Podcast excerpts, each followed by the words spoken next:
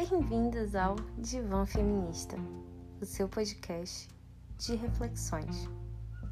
Aqui eu compartilho com vocês os meus pensamentos, divagações, inquietações, feitas normalmente no meio da madrugada do meu divã.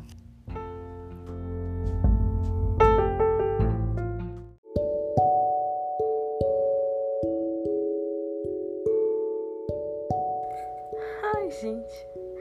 Ah, falando de governo, eu lembrei que logo que começou o governo Bolsonaro e começou a, a ter os cortes de, de verbas das universidades públicas, e assim, eu fiz meu mestrado né, por, uma, por, um, por uma universidade pública e eu, obviamente, fiquei revoltada né, com os cortes na educação de uma forma geral e manifestei no Instagram, que é o que eu normalmente faço. E um primo meu veio mandar mensagem é, questionando, e assim, ele realmente chegou bem na boa. Ele é um dos poucos primos com, com, com os quais eu consigo mesmo ter um, um diálogo, sabe? E aí ele chegou para mim e perguntou: Ah, mas prima, tipo, os recursos estão baixos, a gente não tem que priorizar as áreas. Então prioriza o que? Obviamente, né, gente?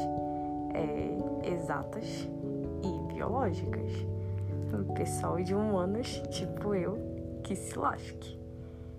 E eu fui explicar, né, pra ele falar, primo, é assim, não dá. Não dá pra você simplesmente achar que o pessoal de ciências sociais pessoal de direito, filosofia, sociologia, que essa galera não faz nada.